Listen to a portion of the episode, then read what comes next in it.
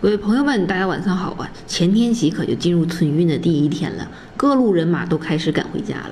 一平也想回家呀，但是但是一平还会继续坚守着岗位跟你们唠嗑的。在这个关头呢，有媒体报道，上海有一家圆通快递的老板跑路了。听说跑路的老板还拖欠了五十个员工两个月的工资。天了喽！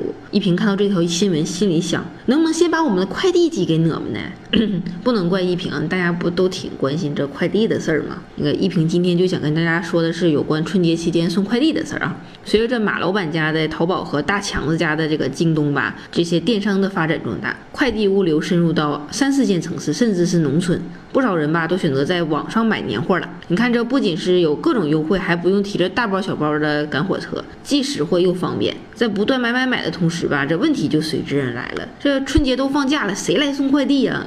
之前网上流传出一个各大快递公司节前放假时间表。说一月二十五号快递就要放假了，这可把依萍吓坏了。不过后来吧，就有快递公司辟谣了，说一月二十五号停止接单，这根本是不可能的。你看，每年最后大规模揽件时间都是从春节前几天开始的，不可能提前那么早。像是顺丰啊、申通啊、韵达等快递，春节期间还是有人值班的，就是可能保证不了送达时间。相比于之前的这个双十一呢，春节期间涉及到快递员放假的问题，这确实是有点难办。你说忙了一整年吧，谁过年？不想回家呢，于是就有鸡贼啊，不是机智的企业打起了外国人的主意。你们想啊，春节嘛是中国人的传统节日，外国人是不过的嘛。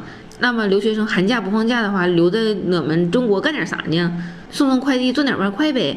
有一家电商吧，今年春节就采取了物流不打烊的政策。为了落实这一政策吧，这家电商在北京啊、上海呀、广州啊、深圳呐这些网购密集区域的高校公开招募洋快递。对，人家还说了，这此举是为了满足外国人留学生体验中国年的心愿。嗯，然后春节期间你一开门就看到是一个外国大帅哥说：“你好，这是你的快递吗？我是来体验中国年的。”这画面也是醉了。